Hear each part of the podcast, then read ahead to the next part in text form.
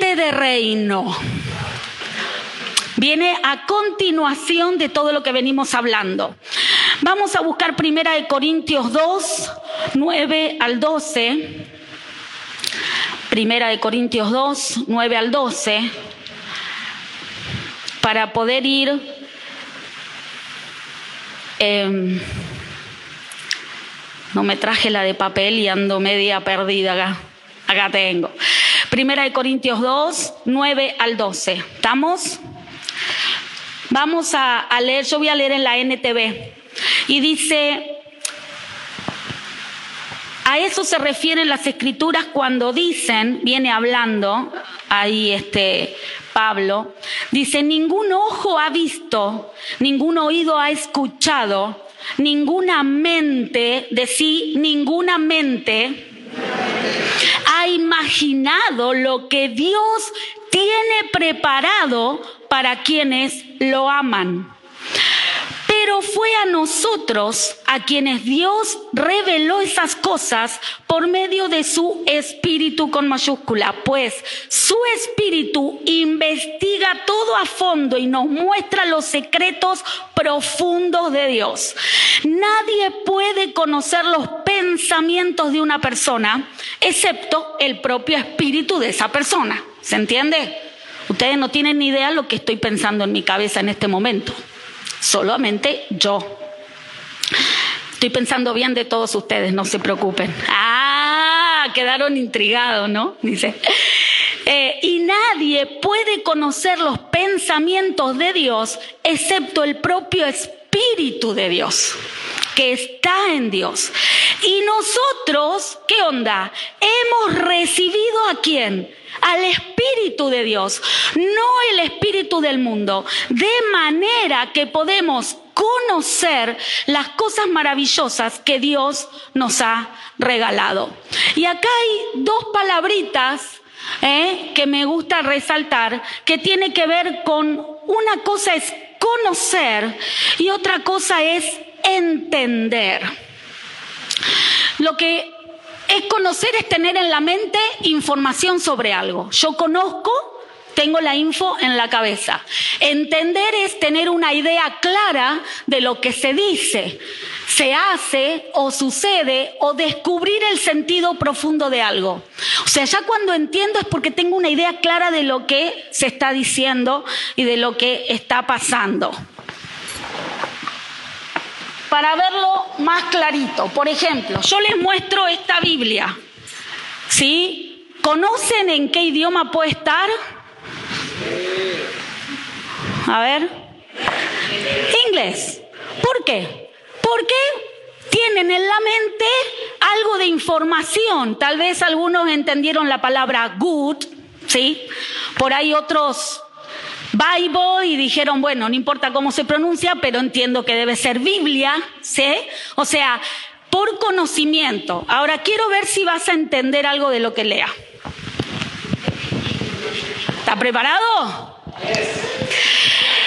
Happy are those who reject the advice of evil men, who do not follow the example of sinners, or join those who have no use for God. Instead, they find joy in obeying the law of the Lord and they study it day and night. They are like trees that grow beside a stream that bear fruit at the right time and whose leaves do not dry up. Wow. Amo el inglés. Es mi segundo amor, les cuento. O tercero cuarto. El primero es el Señor. ¿Estamos? ¿Alguien entendió algo? ¿Eh? Feliz, ok, porque conoce. ¿Pero alguien entendió todo lo que leí? No. Salmo 1, 1 al 3 la diferencia entre conocer y entender. Vamos. Entonces acá dice que ninguna mente ha imaginado o ha entendido lo que Dios tiene preparado para quienes lo aman. Entendido, no conocido. Y después habla de que nadie puede conocer los pensamientos de una persona. Después habla de que nosotros recibimos el Espíritu de Dios de manera que podamos conocer las cosas maravillosas que Dios nos ha regalado. Estamos hablando de conocer en esta hora. Ahora, hay niveles de aplicaciones diarias. Solo conocer y entender son dos niveles para poder aprender realmente. Para poder conocer algo tengo que tener antes información, ¿verdad? Me informo, conozco. Algo, o sea, para poder entender o conocer, mejor dicho, conocer algo de esto es porque en algún momento la viste en algún lado, la escuchaste o lo que fuera.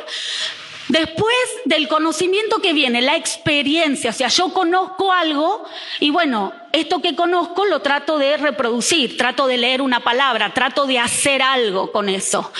Y eso me va a dar sabiduría, porque voy a decir, mmm, qué mal que pronuncio, más vale que me ponga con una maestra, porque si no me sacan, ¿no? O sea, la experiencia es trato de pronunciar la palabra, trato de decirla. ¿Qué pasa con la sabiduría? Ay, no, me doy cuenta que necesito ayuda. O si no, digo, wow, fabuloso, este, no ando tan mal, ¿no? Y ahí recién va a venir el entendimiento. ¿Está bien? Entonces, cada cosa, hay gente que tiene información y nada más, pero no se compromete a conocer más profundo, eh, menos a experimentar nada. ¿Qué voy a experimentar si no conozco lo que yo quiero vivir o llevar a la práctica? ¿Se entiende? O sea, ahí vamos. Menos voy a ser una persona sabia sin información, sin conocer. Y no voy a poder dar a conocer al otro que entendí si no me ve aplicar lo que yo, la información que estoy recibiendo. No sé si me van siguiendo, pero ahí vamos bien. Seguimos. Esto tiene que ver con la mente y el cerebro. La mente, vamos a diferenciar, así como, como conocer y entender. La mente es el conjunto de capacidades intelectuales de la persona y es algo intangible. La mente no se puede tocar. La palabra dice, después vamos a leer igual más un poquito más adelante, pero dice que nos tenemos que renovar en el espíritu de nuestra mente. Por eso la mente es el conjunto de capacidades intelectuales. En cambio, el cerebro, ¿qué es? La parte central del sistema nervioso, de los vertebrados, que está encerrada y protegida en la cavidad craneal. O sea que si abrimos un cráneo, el cerebro lo podemos tocar. Vos podés ir y comprar un cerebro de vaca en una carnicería, por ejemplo. O sea, es tangible. ¿Sí? Me acuerdo una vez que tuve que dar clase este, en, la escuela primaria cuando tenía cuarto grado y le llevé un cerebro de vaca. Pedí permiso a la directora y todo, pero estuvo divertido. Espero que tal vez nunca más se lo olvidaron, ¿no? Y Albert Einstein dice, para poder cambiar el mundo debemos primero cambiar el nivel de pensamiento. Los pensamientos están en la mente. O sea, Einstein, si lo decía él, si vos y yo queremos cambiar situaciones, queremos cambiar circunstancias en nuestra vida y nuestra familia, en nuestra economía, tengo primero que cambiar mis pensamientos. ¿Sí? Lo que pienso acerca de las cosas. Seguimos. Vamos a leer ahora Juan 16, 12. Juan 16, 12. Juan 16, 12 al 13, TLA, la lenguaje, eh, traducción lenguaje actual. Dice, tengo mucho que decirles, pero ahora no podrían entenderlo, decía Jesús. Cuando venga el Espíritu Santo, Él les dirá lo que es la verdad y los guiará para que siempre vivan en la verdad. Él no hablará por su propia cuenta, sino que les dirá lo que oiga de Dios el Padre y les enseñará lo que está por suceder. Hay cosas que Dios nos va hablando y Jesús nos va hablando a, a medida del nivel de pensamiento que nosotras podamos entender. Entonces ahí ya ven venimos a a poder decir, no podemos ver lo que nuestra mente no esté preparada para interpretar. Ya no estamos hablando de cerebro, estamos hablando de mente. Yo quiero ver cambios, quiero ver cosas, quiero que las cosas sean diferentes. Pero eh, a veces el tema es que mi mente no está preparada para interpretar esos cambios o cómo los tengo que hacer. ¿Qué es interpretar? Explicar o aclarar el significado de algo. Un profe de Harvard dijo, vemos las cosas como somos, no como son. Por lo tanto, podemos ver a ver que podamos seguir. Por lo tanto, podemos ver lo mismo y darle una interpretación diferente. ¿Por qué? Porque vos y yo estamos en distintos niveles de pensamiento. Aún interpretamos las cosas diferentes. Seguimos. Primera Corintios 2.12. Vamos a buscar. Ya nos falta poquito. Primera Corintios 2.12. Eh,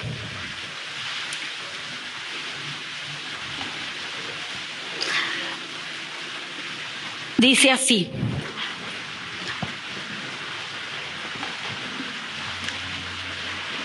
Pero como Dios nos dio su espíritu, nosotros podemos darnos cuenta de lo que Dios en su bondad ha hecho por nosotros, ¿sí? Él ha hecho cosas por nosotros y Él nos ha dado su espíritu. Entonces, por medio del espíritu podemos saber lo que Dios hizo en nosotros. Y acá donde podemos ver una mente que tenga el espíritu de Dios, ¿qué va a haber? Una oportunidad de brillar, pero la mente con el espíritu del mundo va a haber en esa, en vez de una oportunidad, va a haber una imposibilidad. O sea, depende cómo yo estoy pensando. Por eso tiene que ver acá un cambio en nuestra manera de pensar. La mente con el Espíritu de Dios ve potencial de milagro cuando la mente con el Espíritu del mundo ve un problema. Vos, un problema, que es lo natural, sin Dios vas a ver el problema, lo vivimos, pero con el Espíritu vas a ver un potencial de milagro. Si con la mente del Espíritu vos ves un corazón quebrantado, con la mente de Dios vas a ver un corazón hecho para reinar. Tiene que ver con la mente. ¿Cómo interpretás? ¿Cómo llenás? ¿Cómo trabajás esa mente? Seguimos. Bien, nosotros, el ser humano es tripartito, esto lo habló Ariel, cuando hablaba que somos cuerpo y alma espíritu, ¿verdad? Bueno, también las ciudades y las naciones de la tierra también son tripartitos. ¿Sabés que mi mente está influenciada? Por eso hablábamos esto de interpretar y de que vemos las cosas como somos y no como son, porque las tamizamos por nuestra historia personal y familiar, por la historia de mi nación, de mi ciudad, por la cultura, por la biología, mi cuerpo, mi ADN, por el lenguaje que tenemos, por el estado espiritual. ¿Sí? Y, y, nosotros tenemos acceso a los pensamientos de Jesús. Y nosotros tenemos que abrazar y vivir la realidad de poseer la mente del reino celestial, es decir, los pensamientos de Jesús y de Cristo. En este mundo nuestra perspectiva está incompleta. Acá no vemos todo claro, lo dice Primera de Corintios 13, 12, pero cara a cara con Dios conocemos y entendemos completamente. No hay límites para nuestra transformación personal de ciudades y naciones y que mi vida pueda contar para esa transformación.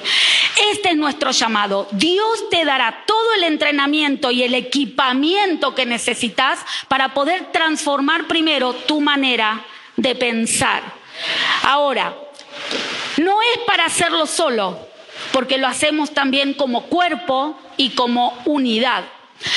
Y así como el ser humano es tripartito, también las ciudades y las naciones que Dios nos llamó a transformar con esta manera diferente de ver y de interpretar la realidad, Las ciudades y las naciones también tienen. Nuestra ciudad, nuestra nación argentina, también es tripartita. Tiene un cuerpo, que somos las personas, el ambiente, el área social de la ciudad, tiene un alma que es la cultura, las creencias, las costumbres, las tradiciones, la religión, las creencias, y tiene el espíritu que se refiere al trasfondo de los poderes espirituales. Y lo que Dios quiere es que mientras vos y yo tenemos un pensamiento nuevo cada día, cambiará el curso de mis principios primero, ese pensamiento de Dios en la palabra, para que mis valores se puedan alinear al cielo y hablo el mismo idioma que el cielo. Imagínate que acá hablamos, eh, vamos a transformar, Señor, dame la manera de pensar, yo de acá me voy, que las riquezas son tuyas, eh, pero vos me las confías y salgo a la calle y ya, viste, qué mal, ¿no? No tengo plata, no me alcanza, soy pobre, soy... Va a decir este, Jesús debe decir este, ¿qué le pasa? ¿No? O sea, que hablemos el mismo lenguaje y de esta manera podamos alcanzar nuestro llamado, que es transformar las naciones. Cuando vos y yo podemos empezar ese cambio de mentalidad por medio de la información, del conocimiento y paso todos estos cinco niveles, vas a poder entrar en un tiempo de cambio de mente. ¿Por qué? Porque nosotros estamos influenciados por eso, o sea, no solamente por nuestra propia historia personal, sino también por la historia en la ciudad donde vivimos. También nos condiciona todo eso. Yo que nací en Buenos Aires, eh, no es lo mismo en el barrio que me crié que en el barrio que se criaron mis hijos en Neuquén y que ahora se está criando Benji en Reconquista. Son tres realidades totalmente diferentes de niñez. Y tiene que ver con la cultura de la ciudad y con los poderes espirituales que rodean esa ciudad. Entonces nosotros tenemos que tener la mente y el Espíritu de Dios para ver cómo Él ve en esta realidad. ¿Estamos? Bueno, después del segundo culto seguimos. Hasta acá llegamos la primera parte. Vamos a orar. Ponete de pie.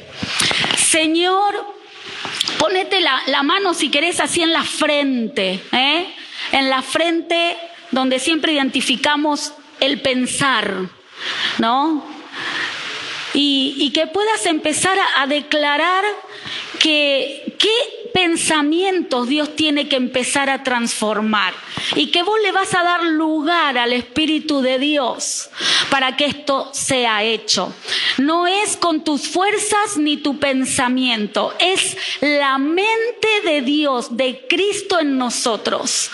Si lo tenemos a Él en nuestra vida, lo hemos recibido, lo leímos en la palabra, el Espíritu de Dios está y Él te va a hacer ver lo que Él ve en medio de este mundo, en medio de tu realidad, en medio de la ciudad donde vivís. Y Él va a traer un cambio. Así que pedile allí, Señor, cambia mis pensamientos, ayúdame en esto.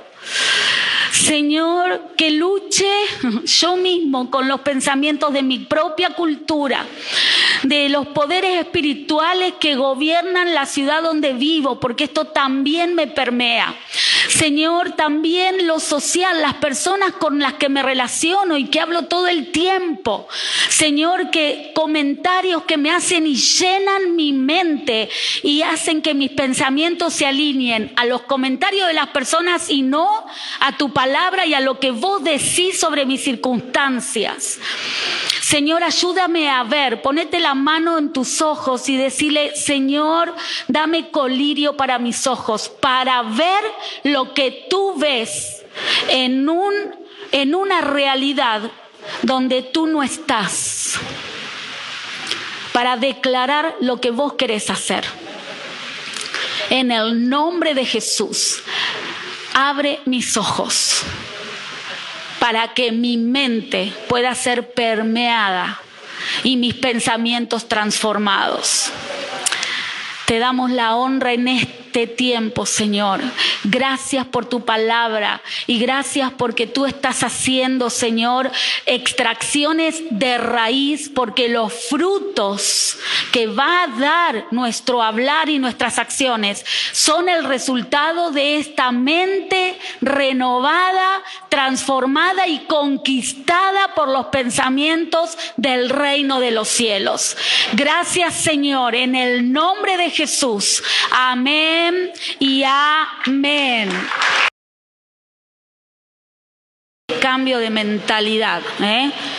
que mente no es cerebro, eh, que conocer no es lo mismo que entender y que Dios tiene que llevarnos a nuevos niveles de pensamiento. Cuando yo pensaba en esto de, cuando yo entiendo algo, es porque mi nivel de profundidad en el conocimiento, porque profundizo en lo que conozco.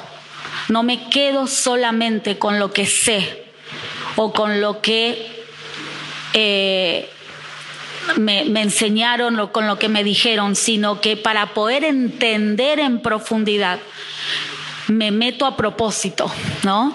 En ese pasaje, en las palabras. Y esto vamos a leer ahora en Romanos 12.2. Eh, ahí me van a poner el, flyer, ahí que tenemos el, flyer, la diapositiva. Eh, la versión que está escrita en la NTV. Ahí déjamelo un ratito.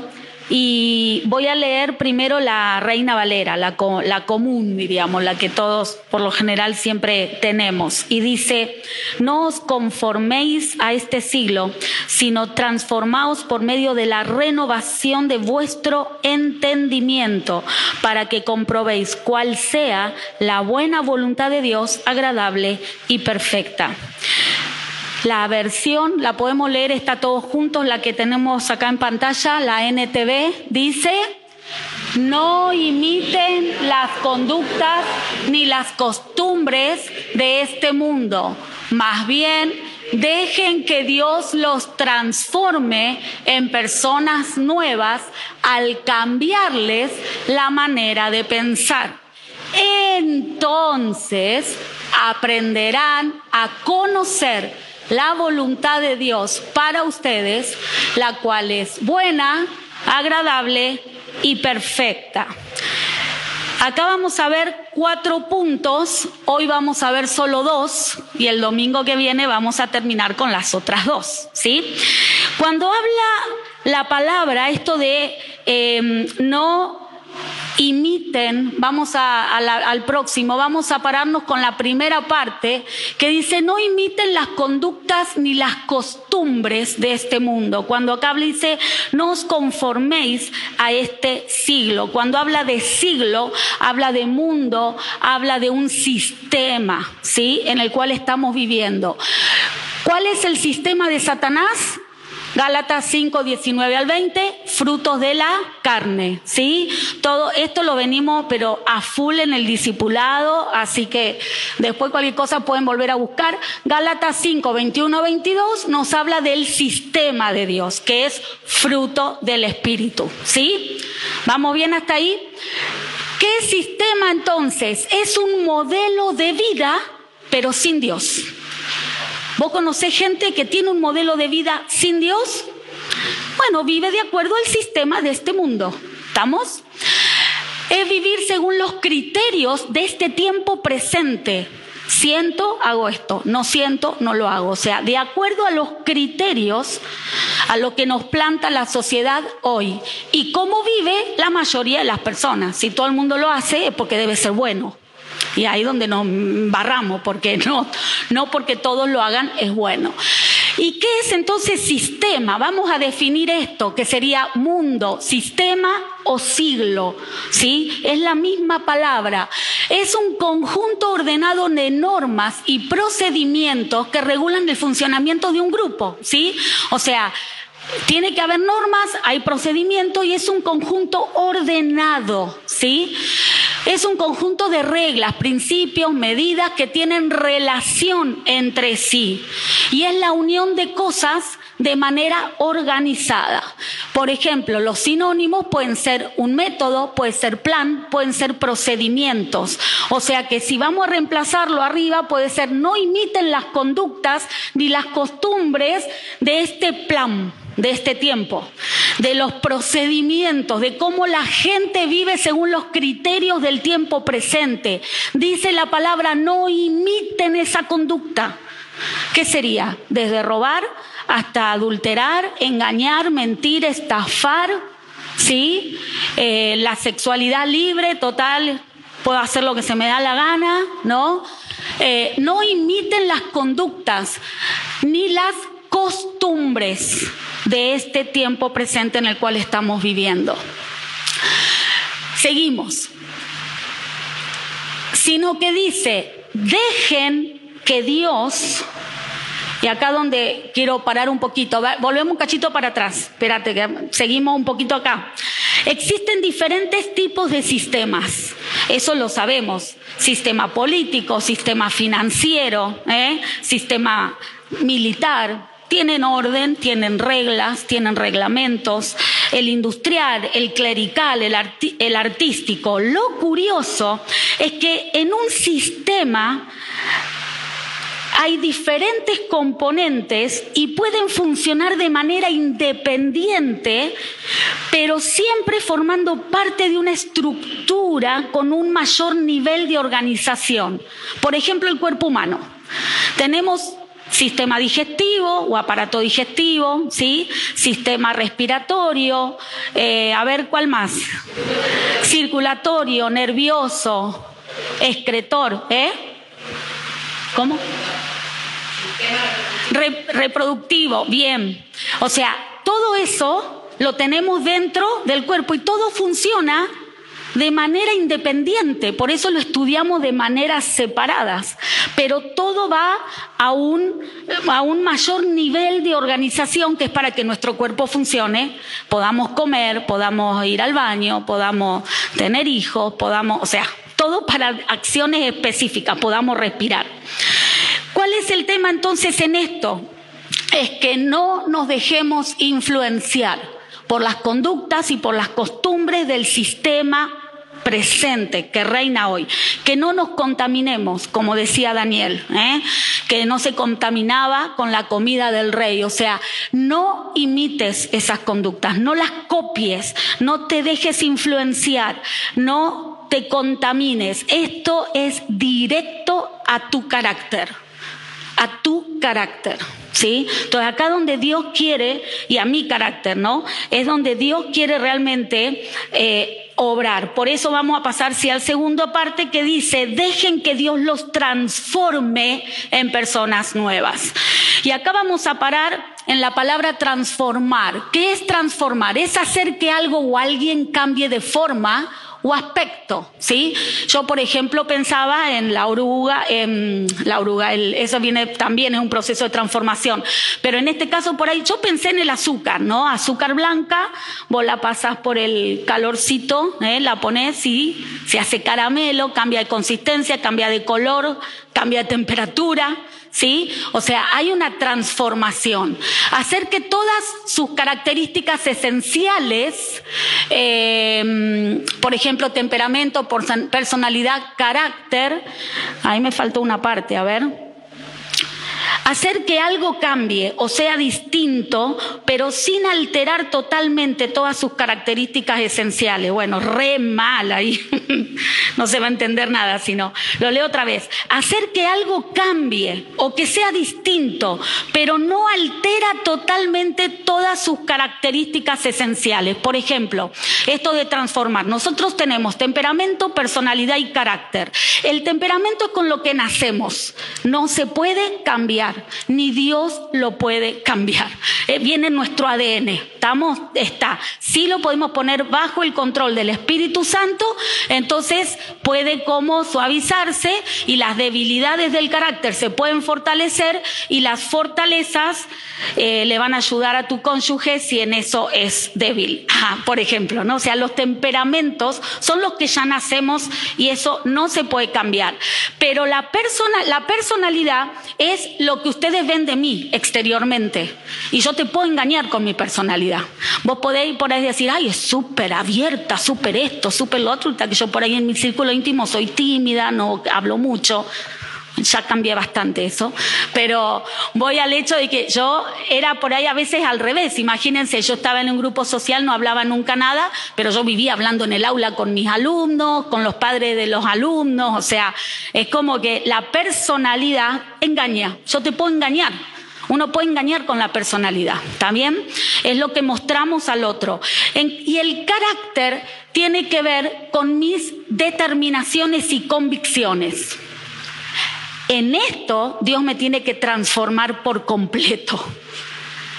Entonces mi personalidad va a reflejar mi verdadero carácter. El temperamento no cambia, se, va entendiendo. Por eso digo que hay algo que va a cambiar, pero no altera totalmente todas las todas las características esenciales. Eh, por ejemplo, alguien que es de temperamento colérico tiene muy buenas eh, fortalezas, también las debilidades, por lo que le hace a veces meter mucho la pata, ¿no? Entonces, ¿qué pasa? Pero Dios puede nivelar eso. Ahora, cuando vos lo pones al servicio del Espíritu Santo, Él te usa con tu temperamento, no te cambia tu temperamento. Entonces, cuando vos servís a Dios, te va a poner en situaciones donde necesita tu temperamento. Entonces, no desees querer cambiar tu temperamento. ¿Está bien? Entonces, Él te va a poner en situaciones donde tu temperamento controlado bajo el Espíritu Santo, un colérico como mi esposo, para los primeros años en esta iglesia se necesitaba un hombre con el temperamento de Él. Para que no vinieran a... A mí me... Al principio, ahora ya no, ya crecí un poquito más. Pero eh, yo aprendí mucho de Él en esto. Entonces él necesitaba este temperamento de ponerse firme y no darle lugar a los rebeldes, a los que querían dañar al cuerpo, todo esto se necesitó. Ahora, ya pasó ese tiempo, ahora se necesita otro tiempo.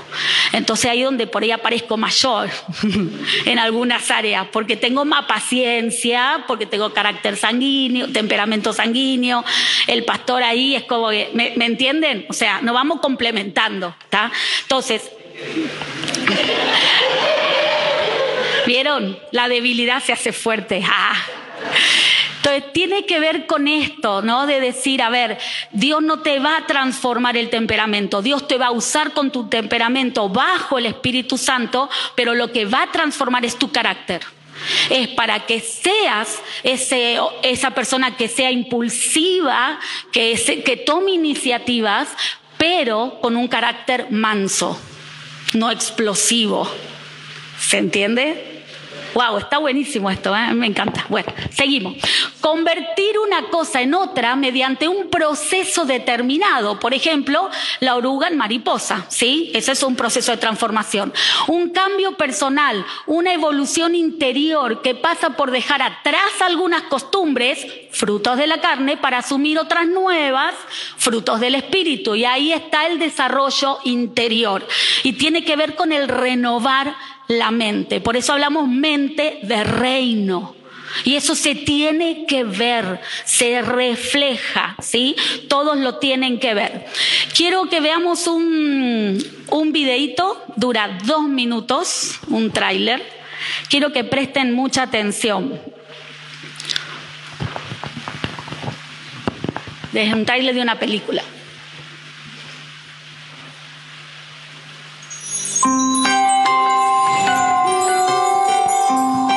Les voy a contar de la osa. No, ese no es.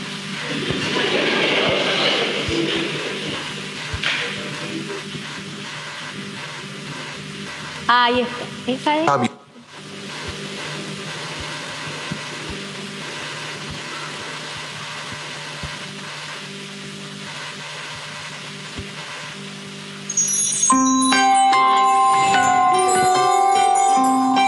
voy a contar de la osa bien cocida. Hace mucho tiempo esta osita estaba viva porque escuchaba a su padre y así era feliz. Pero bien cocida tenía un terrible problema. Sentía mucha curiosidad. Sí, y un día ella vio algo nuevo y se murió.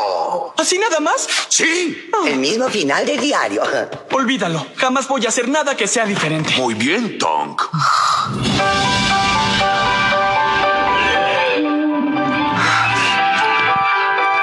No se ve mucho, está todo muy oscuro. Mi familia siempre ha sobrevivido siguiendo la única regla de mi padre. Nunca dejes la cueva.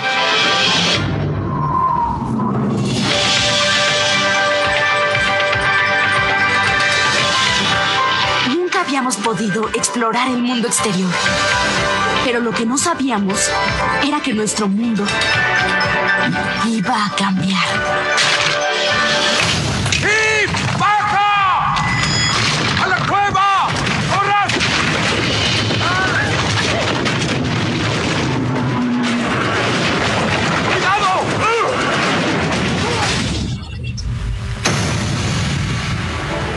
Todos tienen que ver esto.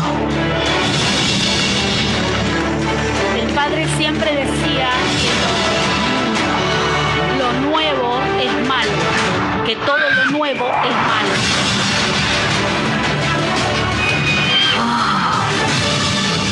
Es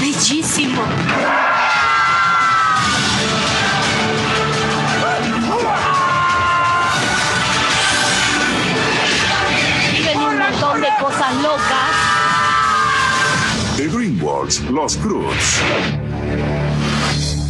Bueno, eh, esta es, no sé si las vieron, la pudieron ver algunos, ah, está muy bueno. Es el tema de, o sea, todo, la cueva era la seguridad, era la rutina de siempre, un adolescente entra en crisis ahí adentro, y, y es como que él siempre, el padre le decía, lo nuevo es malo, jamás dejes de tener miedo. O sea, como un consejo espectacular a la hija, ¿no? O sea, Jamás dejes de tener miedo. Tener miedo a todo. Entonces nunca te vas a animar a hacer nada nuevo. Ese era el mensaje. Entonces, cuando hay un terremoto, porque supuestamente viene el fin del mundo y toda la historia, este, mm, eh, se le se cierra la tapa de la, la- cueva, la entrada, entonces se tienen que ir de ahí, o sea, todo se desarma, ¿no? Y a veces eh, nosotros hasta Dios por ahí nos dice, haga, ha- hace esto, empezá esto nuevo, a, agarrá por este lado, planea esto, a ver, arriesgate y nosotros volvemos a la cueva porque no queremos lo nuevo de Dios para nosotros porque le tenemos miedo. Entonces seguimos esto, no, no, no tengo miedo, tengo miedo, no me voy a animar a arriesgarme, no me voy a meter en esto. Pero la fe, ¿cómo actúa? Cuando no veo las cosas. Entonces, justamente ahí está donde el amor de Dios quita todo temor. Entonces, eh, por eso la palabra nueva, nosotros estábamos leyendo recién la parte del versículo que dice, dejen que Dios los transforme en personas nuevas. El tema es que a veces nosotros no queremos ser personas nuevas, queremos seguir siendo lo mismo. Entonces, ¿qué adoptamos? Información y conocimiento. Volvemos a los cinco niveles de pensamiento. Me informo, conozco, pero no quiero cambiar. ¿Por qué? Porque no me interesa y entonces me va a costar entender lo que Dios me dice. Entonces, como no entiendo, no vengo más a la iglesia o dejo de asistir, no voy a los grupos, no pido que me expliquen o que me ayuden, en realidad el Espíritu Santo es el que tiene que obrar.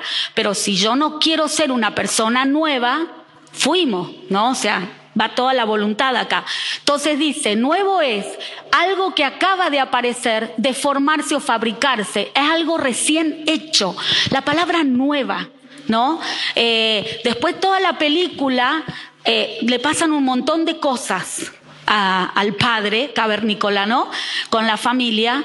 eh, y es por, todo porque el adolescente es como que ya se aburrió de la rutina y que quiere ir por algo diferente, hasta el punto que después él es transformado por esto, ¿no? Porque se, no le quedó otra. Pero eh, está muy bien hecha todo, ¿no? Y van en pos del mañana. Ellos quieren conocer el mañana, ¿no? Entonces, ¿por qué? Porque el mañana trae siempre algo nuevo. Dios dice que Él renueva sus misericordias cada mañana sobre nosotros. Entonces yo pensaba en esto, ¿no? Dios quiere hacernos personas nuevas. Vamos a ir más rápido. Lo que se ve o se oye por primera vez es algo nuevo. La película me gusta porque siempre dice, it's new, it's new, ¿no? La palabra new todo el tiempo y, y, este, y eso significaría malo. Por eso cuando contaba la historia decía, y vio algo nuevo y ¡paf! se murió. Porque lo nuevo significa muerte, ¿no? O sea, él no quería, pero fíjense cómo le trabajaba en la mente a la generación el padre. Y, esto es lo que nosotros como padres limitamos también a nuestros hijos, ¿no? Diciéndoles que lo nuevo no, la oportunidad nueva no. Y bueno, nuevo qué significa? Que no tiene experiencia, más vale.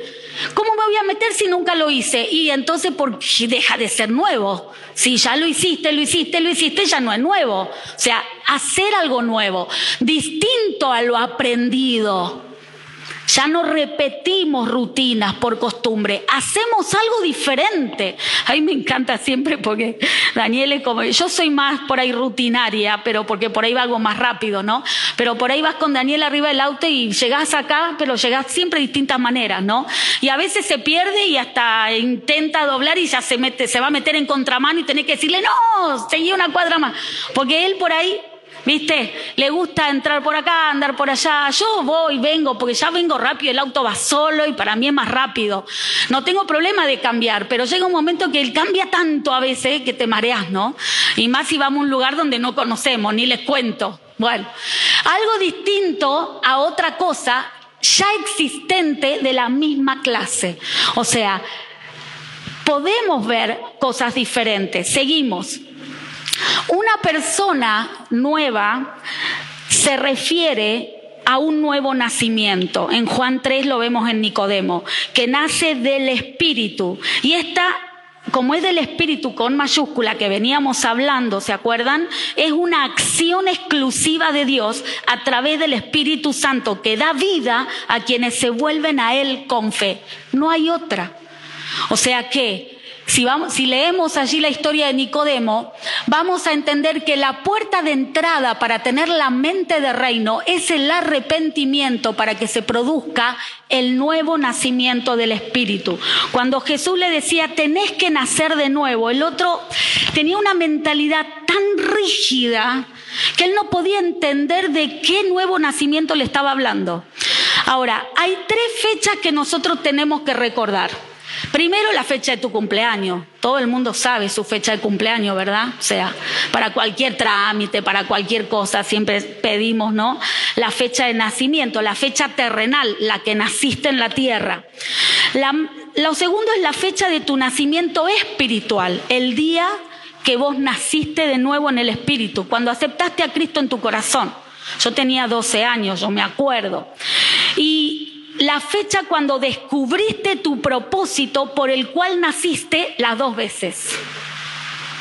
¿Tenés esa fecha? ¿O todavía la tenés que definir? ¿eh? La fecha cuando descubriste tu propósito por el cual naciste las dos veces. Naces naturalmente y el nacimiento espiritual cuando conoces a Cristo, porque ahí vas a entender realmente el para qué viniste a la tierra. Con este nuevo nacimiento tenemos otra dimensión de la vida, una dimensión sobrenatural, una relación con Dios, una nueva perspectiva de la vida. La palabra se hace clara y la fe está viva, porque en este nuevo nacimiento el Espíritu Santo es el que nos viene y nos abre la cabeza. Y hay una entrada al nuevo orden del reino de Dios. Así que nos reconviene el nuevo nacimiento, porque por lo general eh, la, mayoría de las personas que no conocen, que no tienen a Cristo en sus vidas, solamente celebran la primer fecha nomás de, eh, de cumpleaños, porque nacieron, pero no su nuevo nacimiento en Cristo, no menos su propósito en la tierra. Y nosotros tenemos que, nosotros tenemos eso resuelto primero, para nosotros poder ayudar a otros a descubrir esa, esa segunda fecha, tercer fecha. Vamos a Efesios 4, 22 al 24. Dice así Efesios. Está tremenda esta.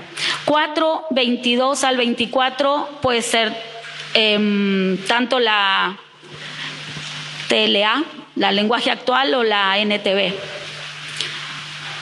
Eh, por ahí vamos a ir medio leyendo un poquito para el siguiente cuadro que quiero que podamos leer. Dice, por, por eso, perdón, dice, por eso ya no vivan ni se conduzcan como antes. Cuando vos tenés un nuevo nacimiento, ya no podés conducirte como antes. Cuando los malos deseos dirigían su manera de vivir. Ustedes deben cambiar completamente su manera de pensar y ser honestos y santos de verdad, como corresponde a personas que Dios ha vuelto a crear para ser como Él.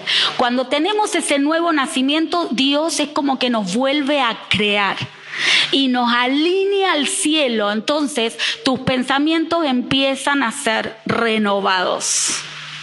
El tema es cuando tengo el nuevo nacimiento, pero no hay una transformación en la vida. Y ahí donde vemos vida natural y vida sobrenatural. En la vida natural tenemos, según lo que leímos, los malos deseos que dirigen la manera de vivir, frutos de la carne. En la vida sobrenatural hay un cambio en la manera de pensar, se renuevan los pensamientos y las actitudes, o sea, se ve el cambio. No es solo por información o conocimiento, sino es por ahora es por experiencia, por sabiduría y por entendimiento. ¿Se entiende? Bien, vida corrompida por la sensualidad y el engaño. Eso dice también en la NTV. A ver cuál leí yo ahora.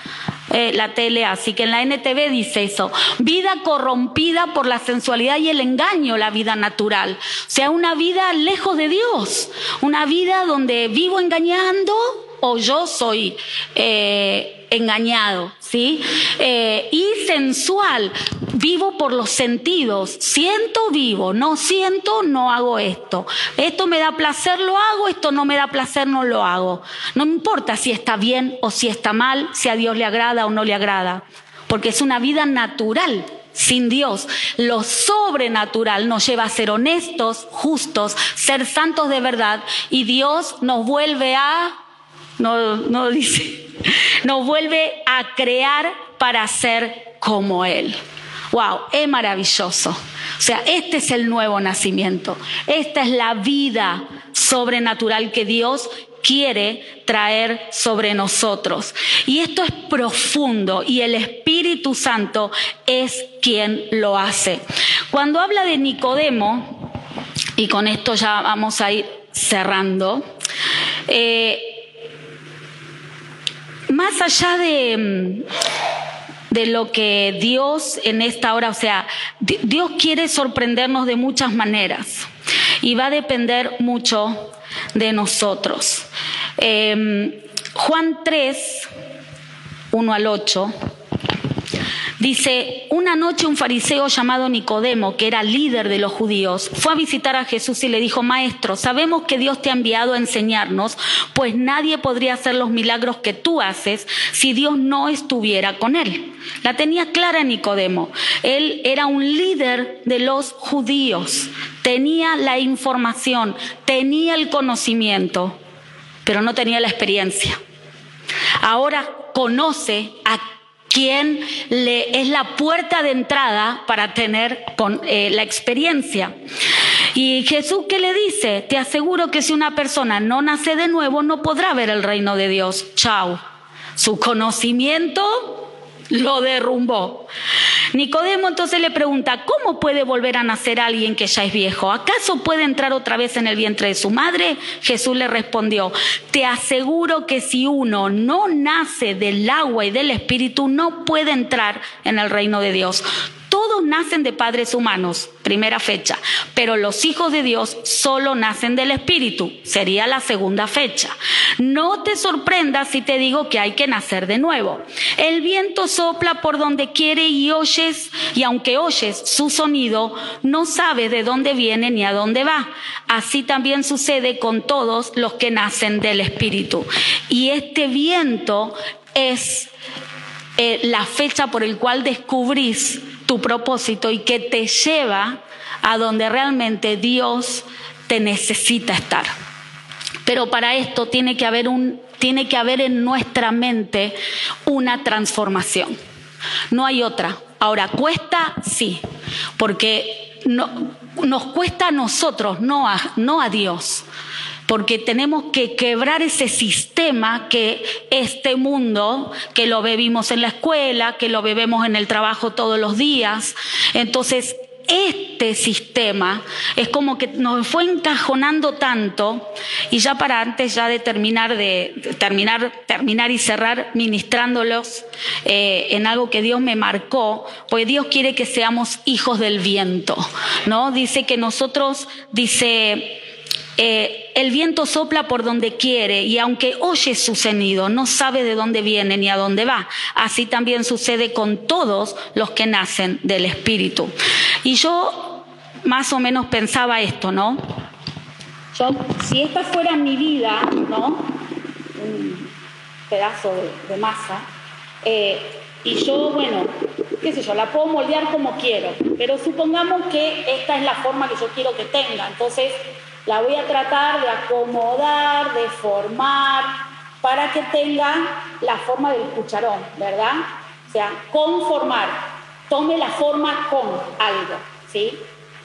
Entonces, esto es lo que estamos haciendo. Ahora, supongamos que esta sería mi vida natural, ¿sí? Yo nací y estoy en un sistema sin Dios, y acá estoy pero este me vacatearon, me desilusionaron, me hicieron triza. Y bueno, y tengo que llegar a Cristo, de alguna manera, alguien, un alma caritativa me, predica de Cristo, porque había una iglesia que se despertó, entonces entendió que tenía que ir a buscar a los perdidos, me predica, yo me convierto a Cristo, entonces lucho para salir de acá de una manera impresionante de este sistema y Dios me pone en su sistema. Ok. Esto sería como decir, sé que tengo que entrar ahí, pero no quiero. No quiero ser transformado, no quiero ser una persona nueva. Yo quiero seguir con este sistema en el sistema de Dios. ¿Hay lugar? No hay lugar. Entonces, Señor, nunca me van bien las cosas, no, protesto, protesto, me peleo con Dios, me ofendo. Entonces, hasta que Dios la entiendo un poquito, tengo un poco de luz, entonces le digo, bueno, ok, hace en mí algo diferente. Chao. O sea, porque entendí que lo nuevo no es malo, ¿no? O sea, contrario a los cruz. entonces Dios empieza, ay, ¡Ay, me duele! Voy perdiendo la forma de este sistema. Y me duele, y me duele, pero es un tiempito nomás. O sea, depende de cuándo si quiera ser al Espíritu de Dios. Entonces, ahí está, ¿no? Y después, cuando Dios dice, listo, ahora estás listo para entrar a este sistema, pero no para que imite sus costumbres, sus tradiciones, sino para que vos marques la diferencia.